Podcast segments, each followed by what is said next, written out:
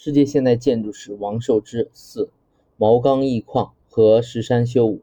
毛刚义矿和石山修武也是第二代中的杰出代表。前者1941年出生于北海道，1965年毕业于神户大学，留校任教。1976年在东京开设自己的设计事务所。后者1944年生于冈山，1966年毕业于早稻田大学，同年开设 Damdan 设计事务所。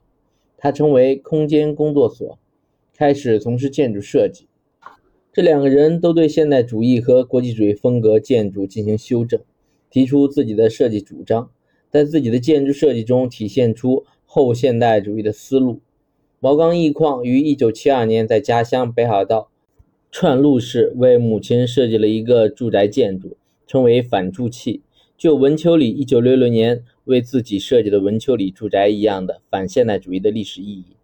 它的建筑打破了现代主义规整方形的理性结构，采用三个立方体交叉重叠组成，并且在顶部设计了一个半三角形的玻璃天窗，因此在底层可以抬头看见天空。虽然没有使用装饰符号，但是建筑的特殊处理手法已经包含了强烈的后现代主义色彩。成为日本1970年代开始的后现代主义运动的早期重要作品。石山修武是性格很特殊的建筑家，他受到一个主张格式生存的工程师河谷健次很深的影响，也主张建筑一方面脱离尘世，同时也刻意通过设计打破建筑上高度之分。他在1975年设计了一个叫做“幻烟”的住宅，使用下水道工程用的。镀锌铁波纹板为建筑外表，形成一个管状的建筑，